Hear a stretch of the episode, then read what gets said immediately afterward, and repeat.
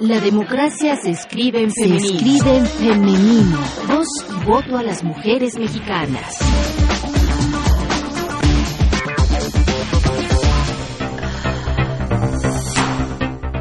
Legisladoras listas para ocupar su lugar en la Asamblea Legislativa.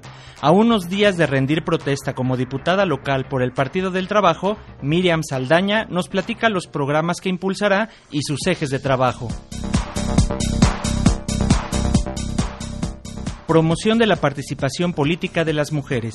Esta mañana platicamos con la ex jefa de gobierno capitalino Rosario Robles, quien mantiene su programa para capacitar y promocionar a las mujeres en el ámbito político. Continúan las reacciones por el informe de la CEDAW. Organizaciones civiles nacionales e internacionales exigen al Estado mexicano responda de manera puntual a las observaciones de la CEDAW en materia de violencia hacia las mujeres.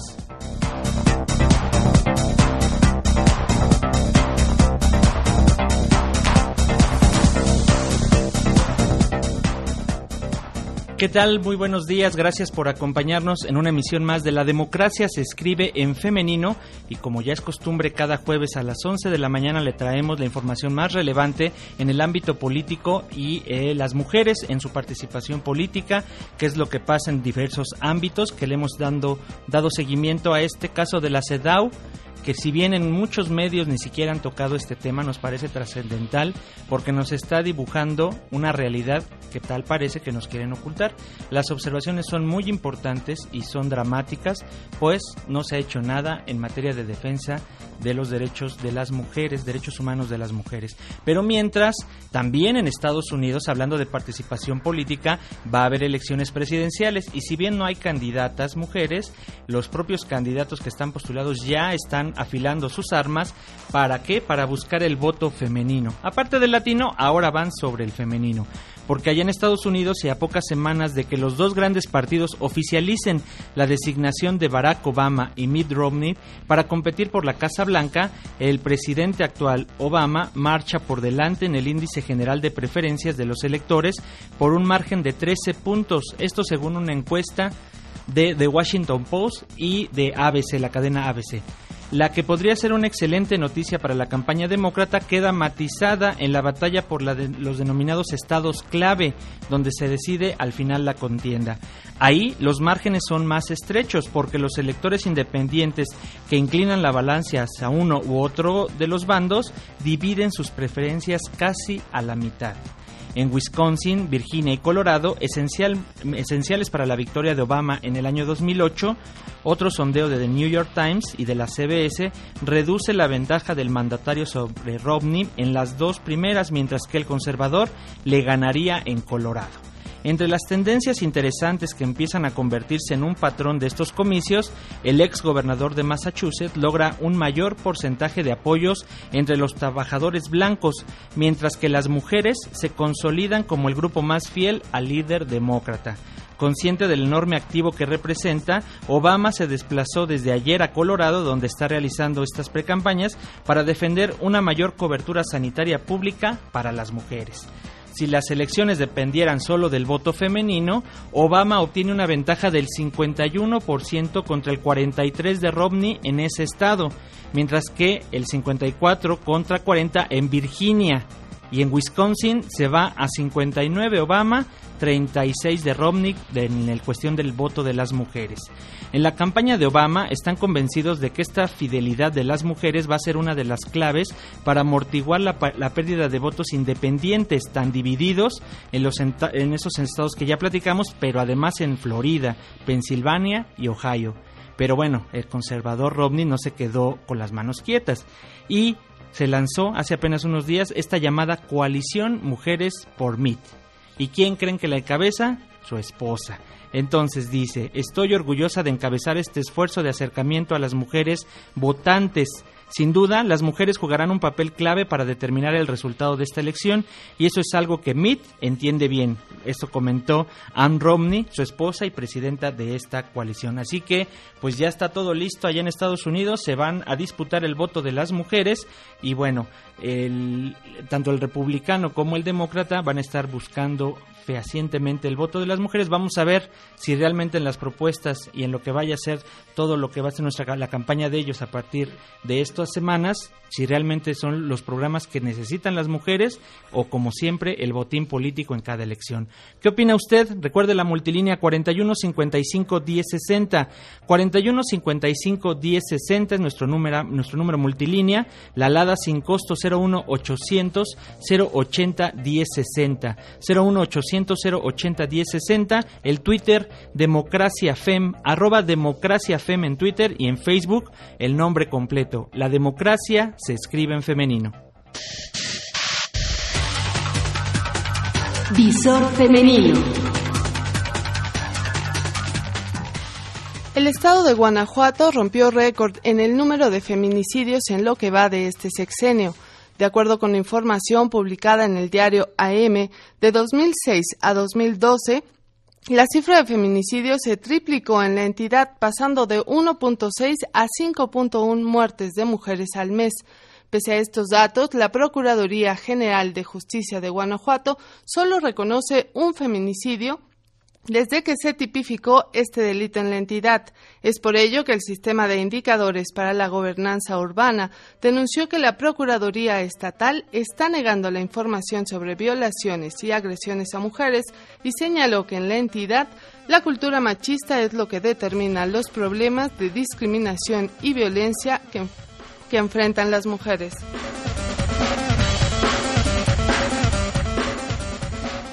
Los medios de comunicación difunden estereotipos que preservan la desigualdad social entre mujeres y hombres. Así lo aseguró la psicóloga de la UNAM, Olga Bustos, durante la presentación del documental A poco están tan buenas.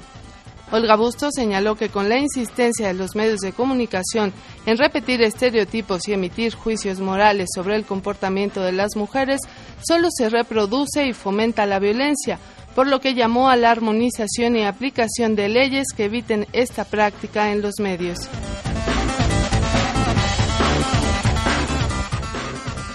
Ayer arrancó el Foro Internacional sobre el Derecho a la Movilidad Urbana en la Comisión de Derechos Humanos del Distrito Federal. En este evento, el Comité de Expertos de la Convención de las Naciones Unidas de los Derechos de las Personas con Discapacidad denunció la falta de accesibilidad y equidad de género en el transporte público. El organismo señaló que en la Ciudad de México solo 24 de las 175 estaciones del sistema de transporte colectivo Metro cuentan con mecanismos para acceder con una silla de ruedas y con señales auditivas para débiles visuales e invidentes que les anuncien las estaciones. Asimismo, destacó que existe una ausencia de la perspectiva de equidad de género, pues las mujeres son las grandes ausentes en la elaboración de los planes, reglamentos y las políticas del transporte público de la ciudad.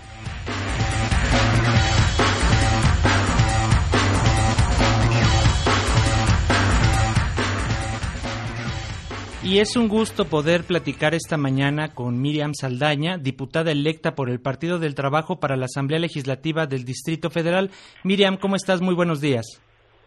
Buenos días a ti y a todo tu auditorio. gracias por la invitación. No, hombre, gracias a ti. Qué bueno, pudiste estar como eh, candidata cuando fueron las elecciones y ahora ya como eh, diputada electa también estás de nueva cuenta. Nos da mucho gusto para que nos puedas platicar cómo te sientes a unos días de rendir protesta como diputada local del PT me siento con un inmenso sentido de humildad por haber sido electa y también con un gran sentido de responsabilidad. Durante esta campaña, Miriam, ¿cuál fue la principal demanda que, escuchaste de las mujeres que anduviste ahí por diversas colonias, sobre todo en Iztacalco, de, eh, de ahí estaba el distrito que competiste? Así es, yo te voy a decir, en campaña hay mucha confusión de los ciudadanos sobre los distintos roles que jugamos los diputados locales y los jefes delegacionales. Entonces, cuando uno anda como diputada, como candidata a diputada local haciendo campaña, generalmente la gente se te acerca para hablarte del bache frente a su casa, de las inundaciones, de la poda de árboles, etcétera. Entonces, la campaña para mí aparte fue como una forma de, sensibilizar a la gente sobre el rol de una diputada local que es la pues el, legislar, la creación y reformas de leyes, etcétera.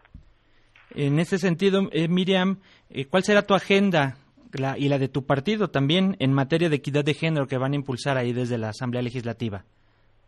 Pues mira, ahorita precisamente me haces una muy buena pregunta porque eh, yo ahora estoy en un fuerte cabildeo para lograr ser líder de bancada, lo cual ah, sería todavía un gran triunfo como mujer. Eh, el hecho de que de que vaya a participar activamente en la elaboración de leyes y que yo misma sea mujer y que yo misma he vivido lo que es la violencia intrafamiliar y que yo misma he vivido, eh, he sido víctima de muchas de las cosas que hoy en día se están denunciando, eh, pues eso me sensibiliza a, a, ser muy cercana a las mujeres, a ser muy cercana a la problemática que vivimos como mujeres y, y, y con esa sensibilización estar muy atenta a la elaboración de las leyes y que se lleven en la práctica a cabo y que se den los medios a las delegaciones, los medios económicos a las, a las delegaciones para que puedan proteger a las mujeres y a los niños y en lo general a, los grupos vulnerables. Ese sería un gran avance, este Miriam, que el PT logra, eh, lograran que el PT fuera coordinado por una mujer en la Asamblea, lo cual no había ocurrido. Eh, y por lo regular no hemos visto que el PT tenga entre sus filas de liderazgo a estas mujeres y qué bueno que tú lo puedas lograr. Pero ¿qué otras comisiones estarías buscando ahí en la Asamblea Legislativa? Tal vez es muy pronto, pero bueno, sería importante ya empezar a vislumbrar hacia dónde iría tu participación allá, Miriam.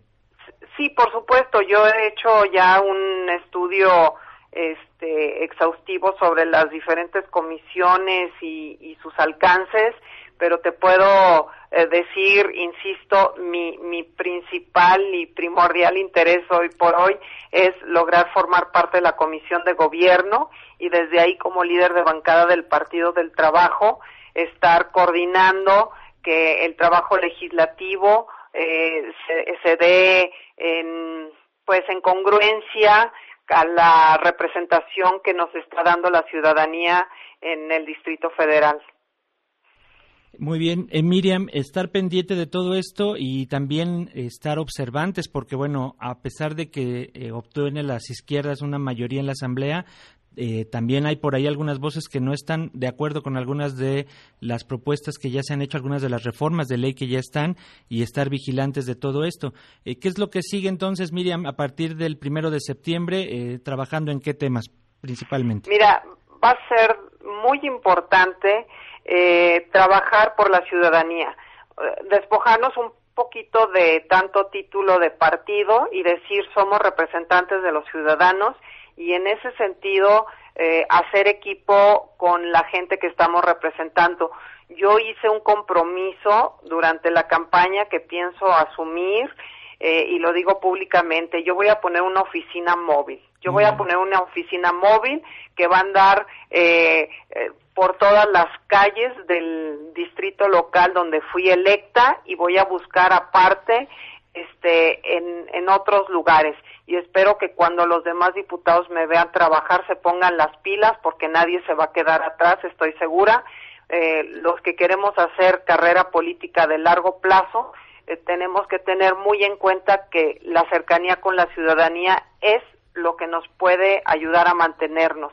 Esa cercanía eh, que debemos tener con la ciudadanía es lo que nos va a permitir saber eh, tener el pulso de las necesidades, de las inquietudes, de lo que está preocupando a la gente y es ahí donde tenemos que actuar porque vamos a tener eh, como legisladores poder concentrado en nuestras manos para poder accionar, eh, te digo, en el sentido de los ciudadanos. Acabamos de, de pasar una elección y nos dimos cuenta que sí hubo castigo, voto de castigo, eh, de la ciudadanía en algunos lugares, en contra de algunos partidos, etcétera.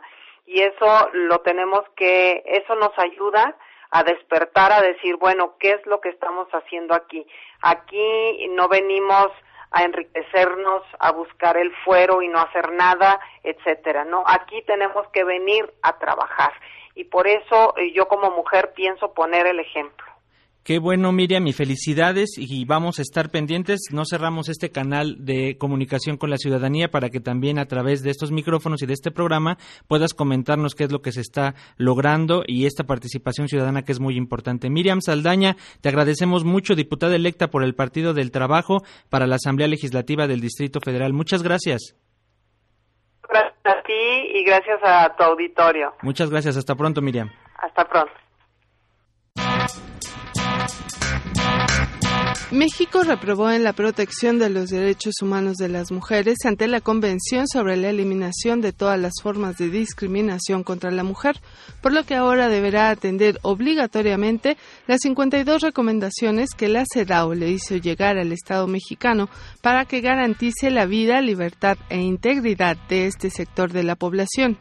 Lucía Lagunes, directora general de Comunicación e Información para la Mujer, nos habla sobre las recomendaciones de la CEDAW a México, en las que por primera vez se pide garantizar la no impunidad en las agresiones a defensoras de derechos humanos y periodistas. Mira, trae 52 recomendaciones el, el documento y viene desde la aplicación eh, total de la Ley General de Acceso a las Mujeres a una Vida Libre de Violencia hasta el registro eh, concreto de las mujeres que están siendo desaparecidas a lo largo y ancho de nuestro territorio nacional y un tema fundamental que tiene que ver con defensoras y periodistas. Eh, la CEDAW recomienda al Estado mexicano que garantice la no impunidad en, las agresiones de eh, defensoras y periodistas y también que en el mecanismo de protección para defensoras y periodistas, tanto a nivel federal como en las entidades federativas, se incluya la perspectiva de género. La repercusión es que el Estado mexicano va a tener que informar en cuatro años más qué es lo que ha hecho sobre estas recomendaciones, cómo ha avanzado, y eso nos permite a las organizaciones también poder dar un seguimiento más puntual de las acciones que tiene que estar haciendo el Estado.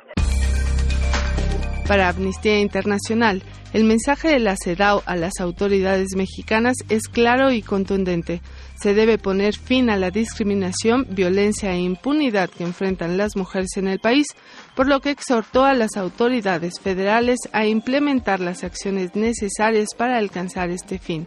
Escuchemos las palabras de Daniel Zapico, coordinador de movilización de Amnistía Internacional. Básicamente lo que pedimos es pasar de las palabras a los hechos, es asegurar el cumplimiento y la implementación de, por ejemplo, eh, la ley de acceso de las mujeres a una vida libre de violencia, es asegurar que México cumple con las sentencias de la Corte Interamericana de Derechos Humanos que le condenan eh, al menos en tres ocasiones por cuestiones relacionadas con violencia contra las mujeres. Entonces necesitamos que las autoridades mexicanas den este paso de los compromisos públicos, de la aprobación de leyes, etcétera, a la práctica en la cual se está implementando y en la, eh, y la inclusión en todas las políticas públicas necesarias, perspectiva de género, en todos los niveles de gobierno. No se trata únicamente eh, del gobierno federal, sino que también los gobiernos estatales y locales tienen una enorme responsabilidad para garantizar la protección a las mujeres contra los altísimos niveles de violencia que se viven en el país. Necesitamos que el sistema de justicia realmente sea efectivo y sea cercano a las mujeres. México tendrá cuatro años para atender las recomendaciones de la CEDAW y transformar la situación de mujeres y niñas en el país. Mientras tanto, organizaciones civiles esperan que en este tiempo las autoridades dejen el discurso y se aboquen a los hechos. Para la democracia se escribe en femenino Ángeles Medina González.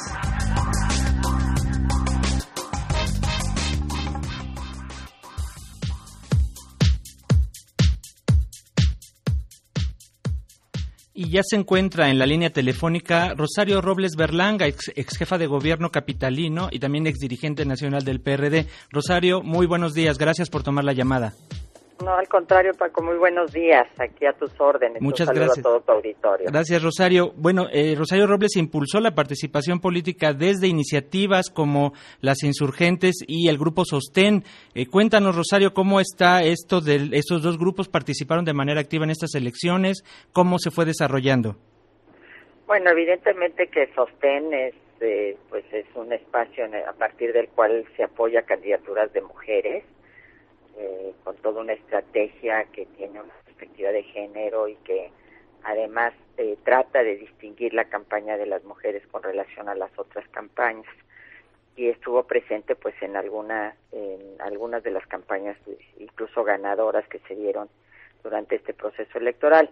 Y la otra iniciativa que, que impulsamos que más que las insurgentes fue una red de mexicanas comprometidas con la paz una red que agrupó al final de la campaña más de 700 mil mujeres comprometidas eh, con una serie de, de aspectos y en una lógica de corresponsabilidad, en este caso pues con la candidatura de Enrique Peña Nieto, para que una vez que él sea presidente eh, ya en funciones, se pueda realmente instrumentar toda una política pública con perspectiva de género, toda una política pública comprometida con las mujeres, porque además estamos absolutamente claras de que la paz en este país no se podrá alcanzar si las mujeres seguimos siendo víctimas de violencia, si las mujeres seguimos siendo excluidas, discriminadas, como sucede actualmente en México.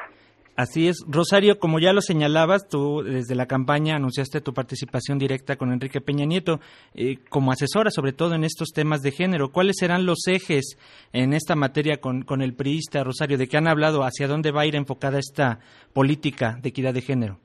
Bueno, hay un compromiso muy grande y yo espero que así sea y aparte estaremos vigilantes desde esta red para que se cumpla precisamente por eso se trata de una lógica de corresponsabilidad. Nosotras tendremos la función de exigir y de, de, plantear que todos estos postulados que se hicieron durante la campaña se conviertan realmente en políticas públicas y verdaderamente sean una realidad para las mujeres.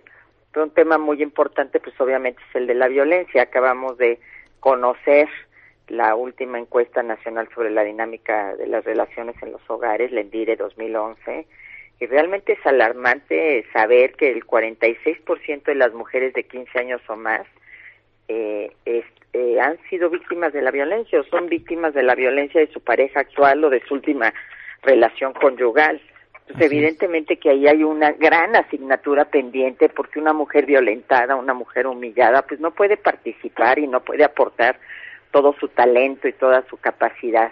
Entonces, eh, ahí, por ejemplo, eh, se comprometió Enrique Peña la creación de centros de justicia para las mujeres, para que las mujeres pudieran eh, realmente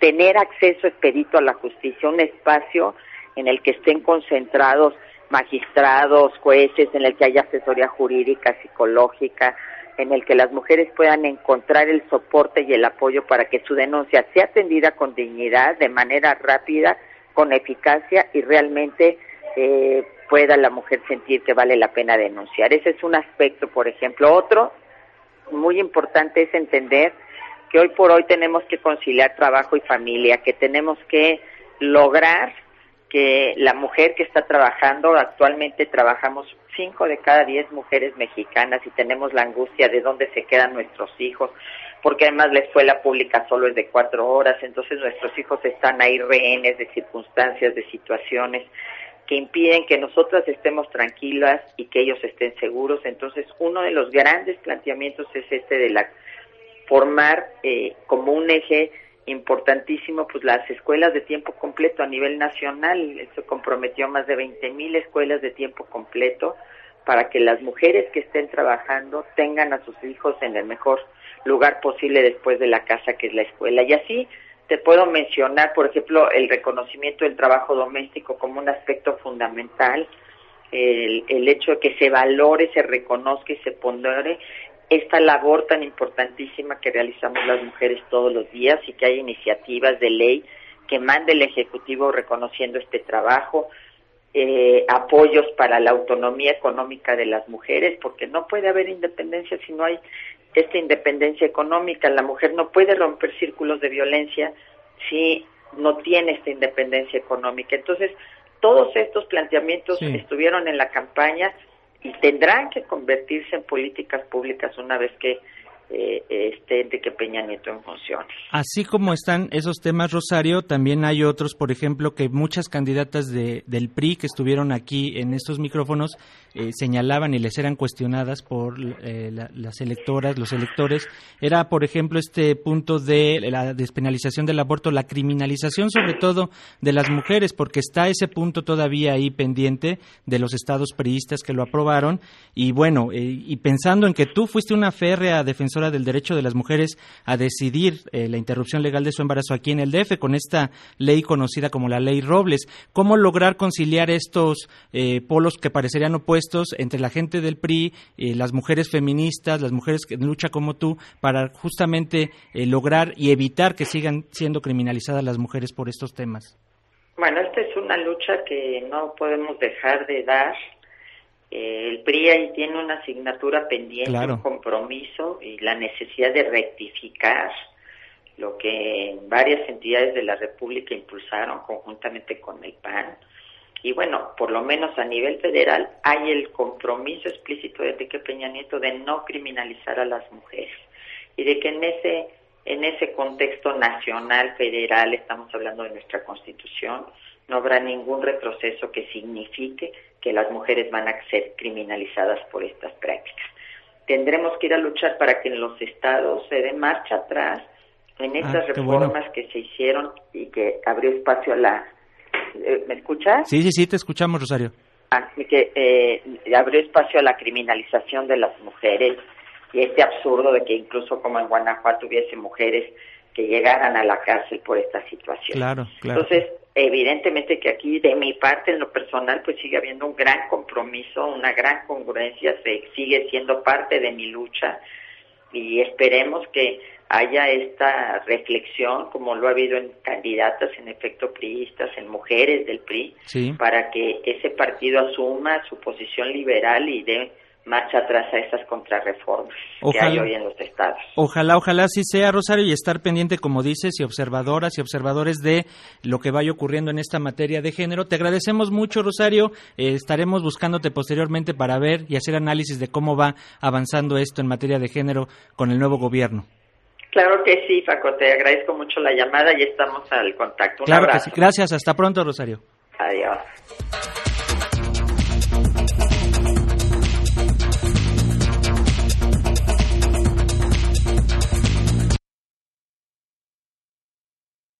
Bueno, Rosario nos tenía que, se tenía que ir porque está dando un taller ahorita en La Paz, Baja California, pero aquí están sus llamadas que las vamos a hacer llegar también a ella. Manuel Munguía dice, no hay nada más misógino en un Estado secuestrado por los neoliberales que mantener un salario de 62.50 diarios como mínimo, con el que ni siquiera se puede ayudar al mantenimiento de una mujer y menos de una familia. La CEDAW debería tener en cuenta esto, así como que diputados y senadores dejen ya de violar la Constitución y asuman su ante la actual crisis política. No es, que, no es cuestión de partidos o candidatos, es hora de respetar a la patria. Muchas gracias. También nos llama Felipe Gabriel Terrín de Naucalpan. Dice, le pregunto a Rosario Robles, ¿por qué no habla de su amor sudamericano que daba dinero a Bejarano? Bueno, pues ya no ya no nos ha hablado de eso, pero vamos a tener más oportunidades. Rosario Robles iba a estar aquí, pero bueno, desgraciadamente no pudo por este taller que está dando en La Paz, pero sí lo vamos a, la vamos a tener aquí. Ella está dispuesta a platicar y a debatir todos estos temas, así que le vamos a hacer llegar su llamada telefónica.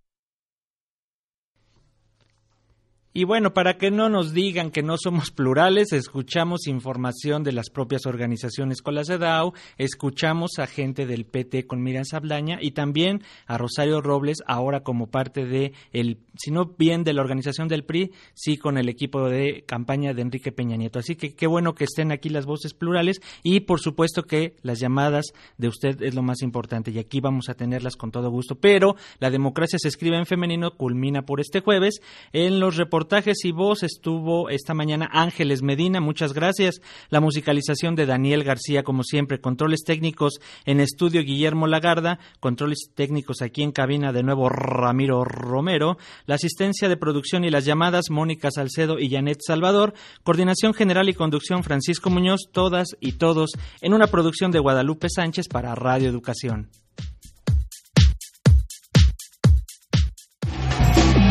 Las mujeres participamos y también decidimos. Decidimos. La democracia se escribe en femenino. 1060 de amplitud modulada. Radio Educación. Desde la ciudad más poblada del mundo. Radio Educación.